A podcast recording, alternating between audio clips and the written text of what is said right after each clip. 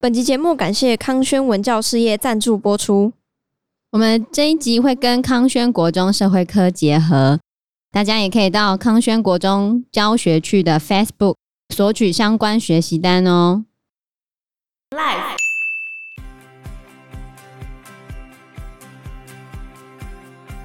一开始他觉得很害怕，他想说他会不会被阿敏杀掉。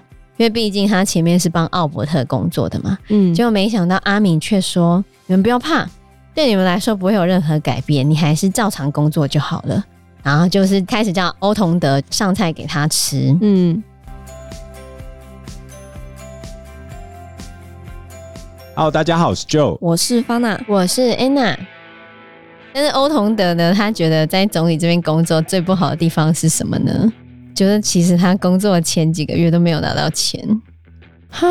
你看海山多好，对啊，没给钱，对，就跟我一样，就加班没钱，可恶啊！对啊，对啊。后来他终于受不了跟幕僚长提起这件事情，但幕僚长可能也没有很喜欢他，因为前面不是有讲嘛，他抢走了幕僚长朋友的工作，嗯，而且又那么受到总理的喜爱，所以幕僚长就。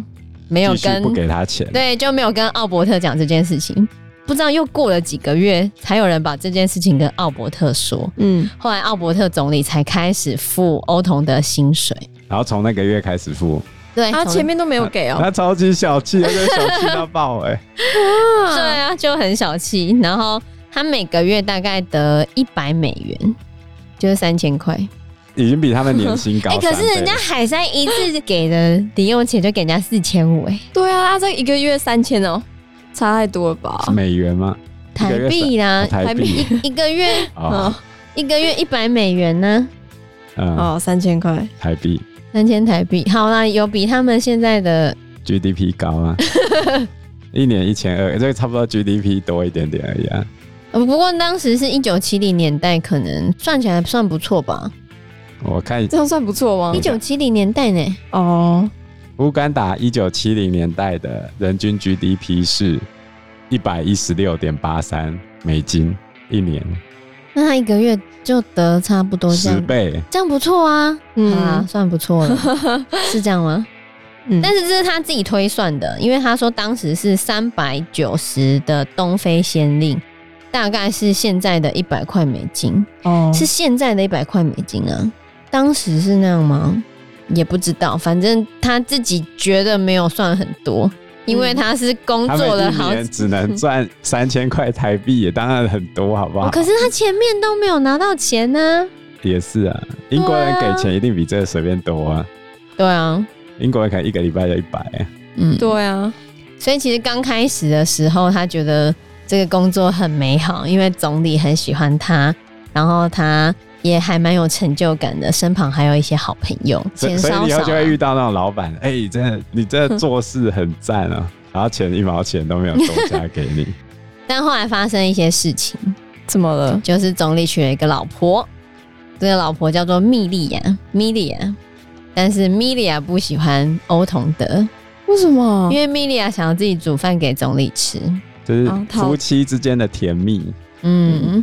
他就说：“从今天开始，由我来为总理煮饭。”后来呢，米莉亚就去厨房里面自己煮了餐点给总理吃。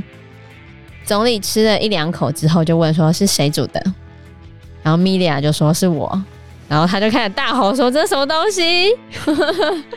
我们有专职负责煮饭的厨师，就叫他不要煮。”然后米莉亚就说：“我是你的妻子，我就应该为我的丈夫做饭。厨师要煮，去帮别人煮就好了。”奥伯特就用很可怕的眼神看着米莉亚，就说：“煮饭是欧童德的工作，你的工作就是吃他煮的东西。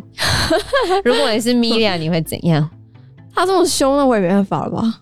就是，那你会喜欢欧童德吗？不会吧？对，所以米莉亚后面就很讨厌欧童德。可是也不是他的错。对啊，厨艺好也不是他的错。对啊，而且他煮饭那么好吃，为什么不能吃他的？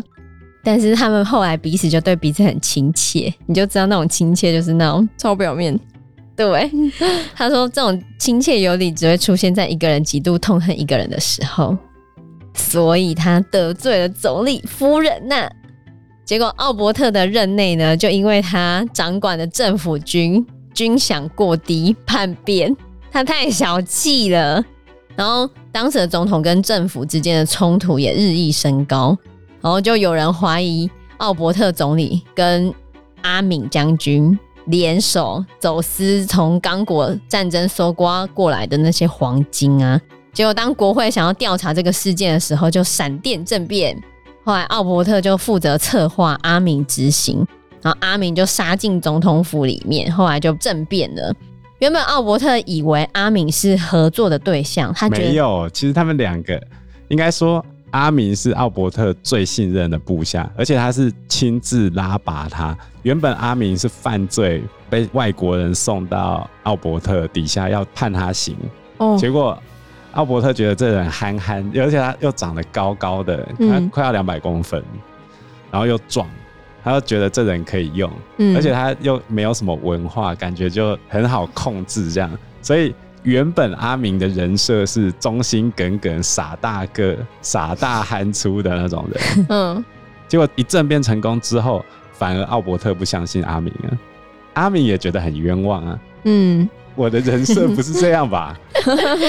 对，但是反正刚政变成功的时候，就是原本的那个不甘达的国王。的那个总统嘛，他就逃到伦敦了，然后国会就被解散，他就把所有反对他的那些领袖都关到监狱里面。后来奥伯特就变成总统了嘛。奥伯特变成总统之后呢，欧同德的工作就稍微变多了，因为他本来只是为总理做饭，他现在变成总统的厨师的话，还要替外国的使节跟所有的行政团队来准备餐点。就一次要做好几十人份的分量，嗯，然后还在厨房里要分配其他的任务。可其实他还是做的蛮好的，而且他做的餐点还被人家称赞。这时候奥伯特呢，常需要人家帮他准备英式餐点，这刚好是欧同德非常擅长的，他就很懂白人的菜怎么做。他的前任雇主就是英国人嘛，所以这时候等于有点升官的概念就对了。即便多出了这么多的职责呢，他还是没有加薪。啊！对，小气鬼，他的工作报酬还是跟他当初是厨房新手一样，没有升，没有加薪，钱没有变多，所以他下班的时候还需要为有钱人来烘焙糕点来赚取外快，那也太惨了吧！奥伯特就不是个好老板了。所以欧同德跟了奥伯特很多年，他跟奥伯特的私交其实真的不错。奥伯特真的还蛮喜欢欧同德的。好，不过他在奥伯特手下工作的时候也是小气鬼啊。对，他在奥伯特手下工作的时候是个穷光蛋，一路的穷下去。奥伯特执政期间，他非常的认真工作，但是到头来他什么都没有，没有存钱，也没有车子，连摩托车都没有，什么都没有。哦。只有奥伯特对他的喜爱，但是他什么都没有。后来换成阿敏之后，就改变喽。因为阿敏是个好老板哦，但是也是有他不好的地方。就是奥伯特跟阿敏两个人共同政变之后，过了几年，刚刚就有讲嘛。原本奥伯特很相信阿敏，可是在政变成功之后呢，他就开始怀疑阿敏，他们两个的关系变得非常的紧绷。嗯，然后奥伯特有经历过几场的暗杀，就是可能子弹擦过他的脸啊，或者有人对他丢手榴弹啊，然后他都怀疑这些暗杀行动有一些是阿敏策划的。但是奥伯特还是觉得阿敏是个笨蛋，他觉得阿敏威胁不了他的政权，一直非常高傲的态度对待阿敏。然后原本在一九七一年，他去新加坡参加大英国协的高峰会。他打算在回来之后，就回乌干达之后，就要把阿敏抓到监牢里面。但是阿敏也没有要被动等待的意思哈。奥伯特出国没几天，坦克车就开上街头了，开上首都的街头，然后就政变了。后来奥伯特就没回来了嘛。然后反正就是阿敏夺下政权，然后大家也觉得蛮开心的，因为奥伯特执政时期提高了很多的税收。然后他又很小气，对人民来说，人民要付很多的税，然后对其他帮他工作的人来说都没有拿到钱，哦，就是个小气政府哦。所以在阿敏政变的时候，不管是士兵跟乌干达的老百姓都非常的开心，还对坦克车丢鲜花。结果后来，因为阿敏政变成功了嘛，欧同德后面就顺势变成阿敏的厨师了。嗯，一开始他觉得很害怕，他想说他会不会被阿敏杀掉，因为毕竟他前面是帮奥伯特工作的嘛。嗯，结果没想到阿敏却说：“你们不要怕。”对你们来说不会有任何改变，你还是照常工作就好了。然后就是开始叫欧同德上菜给他吃，嗯，而且当下其实他早就已经准备好晚餐了，完全不知道当天会有政变的情况。反正厨师就做厨师的工作嘛，他本来就想着晚上奥伯特回来的时候应该要给他吃晚餐，所以他晚餐早就已经准备好了。嗯，所以当阿敏叫他上菜的时候，他就直接上了那个奥伯特的晚餐。对。就给阿敏吃，然后阿敏吃完晚餐之后，他就跑了出去了。他本来想说是不是他煮的晚餐不好吃，其实不是，只是附近发现一具尸体，那一具尸体就是奥伯特总统的司机。可是奥伯特总统的司机刚好是欧同德最好的朋友。他本来有两个最好的朋友，一个是司机，另外一个是总管。可是。后来那个总管跟奥伯特总统的夫人米莉亚很好，那米莉亚不是不喜欢欧同德吗？嗯，所以他唯一的好朋友就剩下那个司机了。可是，在政变之后，那个司机就死在路边哦，所以他其实非常的难过。嗯，不过政变的当下，那些士兵已经杀红眼了。其实，在厨房里面的厨师群，当时候都非常害怕。嗯，欧同德后来自己讲说。这也不是我经历过第一次政变，我很明白厨师的本分是什么。只要我能够做出好吃的料理来喂饱这些杀红眼的政变士兵，厨房里面的大家就不会因此而送命。他只能这样做。那阿明有很多不好的传闻，比如说他会吃人肉，然后他害死了五十万人，然后屠村这样，因为他对自己的敌人手段非常非常残忍。但是对欧同德来说，虽然阿敏的人杀了他最好的朋友，但是他还是相信阿敏是个好朋友，因为事实上，欧同德的生活大大的改善了很多。就是原本奥伯特就是他跟阿敏一起推翻的那个总统嘛，他不是逃到伦敦吗？然后逃到伦敦之后死掉了吗？这时候阿敏又政变，他们英国人就把当时的那个逃难的总统的遗体送回来乌干达。送回来乌干达的时候，那些英国士兵要吃饭嘛，然后就派欧同德煮饭给那些英国士兵吃。就英国士兵大大的称赞欧同德的厨艺，还特别去问阿敏说：“你们昨天的招待实在是太美味了，请问你的厨师是白人吗？”然后阿敏就开玩笑说：“我的厨师的肤色跟我一样白。”哦。其实是黑的，对，因为阿敏之前有跟苏格兰人并肩作战，嗯，所以其实他其实蛮有那种殖民情结的，他也会觉得这样真的很有面子。嗯、而且那时候有欧洲客人跟他讲说：“你们黑人国家竟然也有这么顶级的珍馐，这么好吃这样子。”对，因为当时英国人也不相信阿敏的说法，然后阿敏就把欧同德派出来给那些英国军官看。然后英国军官讲的英文，其实欧同德完全听不懂，可是他就一直在那边说谢谢谢谢谢谢。然后那些英国军官就非常的钦佩，因为他觉得欧同德厨艺实在是太好了。嗯，阿敏也非常的骄傲，哇，觉得说你看他终于跟这些白人证明了黑人并不会比较差。所以当英国军官一飞回伦敦之后，就派人来找欧同德，就问他说：“欧同德，你领多少薪水？”然后他就回答阿敏说，他领的那个三百九十先令，就是一直都没有涨的那个薪水。然后阿敏就说：“哈，什么这么少？”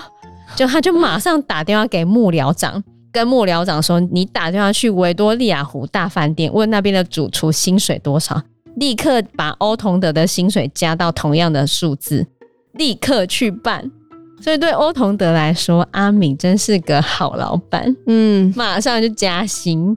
而且其实阿敏，你扣除掉那些不好的传闻来说，其实我觉得他有些很有趣的事情啊。比如说，一九七一年他刚政变不久，阿敏突然完全没有通知的情况之下，也没有预警，就坐飞机去降落在英国伦敦的希斯洛机场。而且是不请自来哦。嗯，英国的内阁完全傻眼，还好当时候伊丽莎白二世人还在国内，嗯，所以就请他来吃早餐，临时的。外交通常不会有这种临时的事情啊。伊丽莎白二世当时还很年轻，然后他就问阿明说：“哎、欸，总统先生，你这样突然来到伦敦玩，到底是为了什么？”阿明突然大笑起来，他说：“女王陛下，我是为了 shopping。”他说：“因为在乌干达很难买到他十五号的棕色鞋子哦，就是买不到他的 size 的鞋子啊，所以他是跑去英国买鞋的。”哇，应该没有了，他只是胡扯。不过后来他有点遭惊啊，他后来越来越走中啊。他在女王登基二十五年的时候性骚扰女王，他写信性骚扰女王。他说什么？他说不介意的话，可以送我一条您穿过二十五年的原味老内裤吗？二十五年登基嘛，他就说不介意的时候哦的话送我一条。谁会内裤穿二十五年？天哪！女王反应是。觉得他疯了，没有啦，我不知道。哎、欸，要是我听，觉得这人真的太可恶了。对啊，竟然羞辱我。嗯，我觉得会。女王没什么反应啊。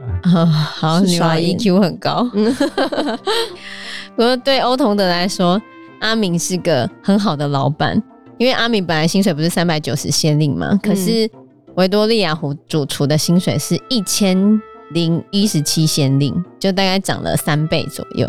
哇，对，大概涨到三倍。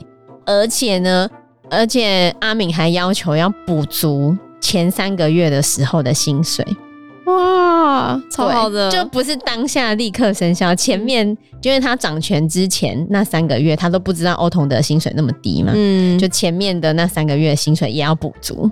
而且后面呢，他还送了他一辆闪亮亮的全新黑色的宾士，嗯，那还点让他去买菜。哦，让他开宾士买菜车，对，反正就是阿敏送给他的礼物，让他可以开车去采买，他挺开心。对，就跟我们学校的除草的工友一直希望买一台那个除草车，他可以坐在上面开，这样。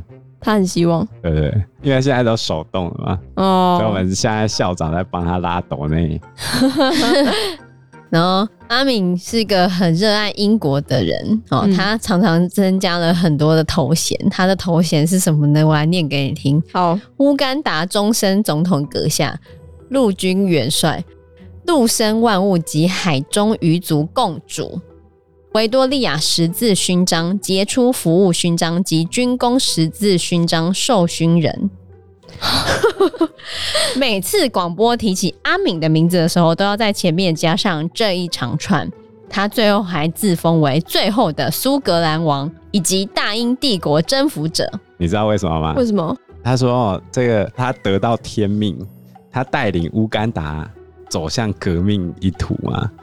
他认为苏格兰应该离开英国的联合王国。”其实现在苏格兰人也有人在闹独立啊，嗯，然后他就说苏格兰人应该要离开，谁能够领导苏格兰脱离联合王国，就是他自己，嗯，所以呢，他就说他自己是大英帝国的准征服者，我是最后的苏格兰王，哇，所以他讲完这一段话之后变成世界头条，因为太好笑了，所以阿敏就是个这样子的人呢、啊。